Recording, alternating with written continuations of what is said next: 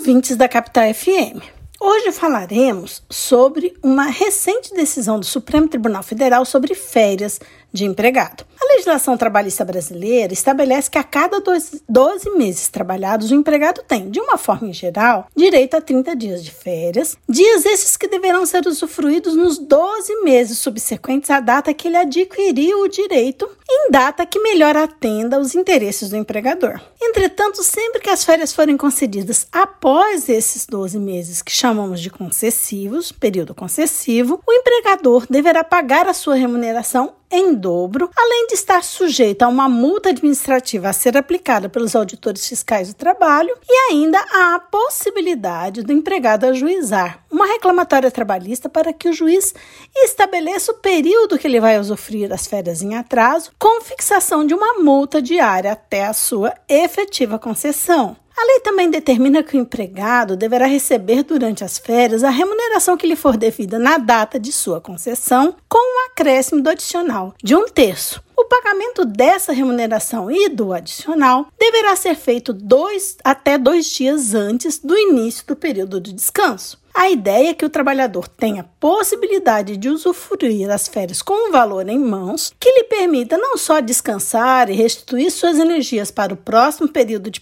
de trabalho, mas também ter a oportunidade de lazer com a sua família e amigos, atuar em sua comunidade, fazer coisas diferentes como viajar, visitar parentes, enfim, realmente se desconectar do trabalho por um tempo. Visando garantir essa finalidade, em 2014, o Tribunal Superior do Trabalho, TST, editou uma súmula 450, a qual dizia ser devido o pagamento em dobro da remuneração das férias mais o texto constitucional, quando esse pagamento fosse realizado após o prazo legal de dois dias antes do início das férias, mesmo nos casos em que as férias fossem concedidas dentro do período de 12 meses, que é aquele período concessivo que a gente já mencionou. O TST, por analogia, havia ampliado o entendimento de um artigo 137 e combinado também com o artigo 145 para fazer abarcar situações em que houvesse a violação do prazo para o pagamento das férias e não apenas a concessão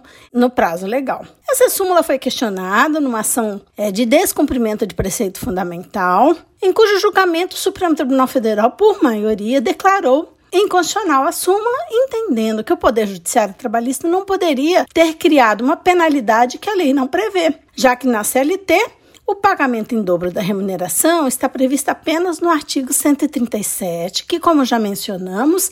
trata de sua não concessão no período concessivo, nada falando em relação ao prazo de dois dias para pagamento das férias. O relator, ministro Alexandre de Moraes, destacou que o Poder Judiciário não pode se sobrepor ao legislador, mesmo que seja para proteger o trabalhador. Apontou também que não se trata de caso em que a lei não tem previsão para penalizar o atraso no pagamento, ou seja, não é caso de omissão legislativa, quando daí sim seria possível aplicar por analogia é, a CLT naquele artigo que mencionamos, pois essa própria legislação, a CLT, estabelece uma sanção administrativa por descumprimento dos dispositivos de seu capítulo que trata sobre as férias. Já a divergência vencida, apresentada pelo ministro Faquim, entendia que a súmula derivava da interpretação que a efetiva ação do direito às férias dependia de seu pagamento no prazo legal, sendo que o seu descumprimento implicava na aplicação da mesma penalidade destinada ao descumprimento do prazo para sua concessão, com o que concordamos. A maioria dos ministros também invalidou as decisões judiciais não transitadas em julgado, em que a súmula 450 do TST tivesse sido usada como fundamento para condenar o empregador a pagar a dobra em caso de atraso no pagamento das férias. Assim, os empregadores poderão alegar nesse processo a inconstitucionalidade da súmula 450 e buscar a revisão dos processos. Esse podcast teve a participação de Carla Leal e Isabela Gurgel, membros do grupo de pesquisa sobre o meio ambiente e trabalho da UFMT, o GPMAT.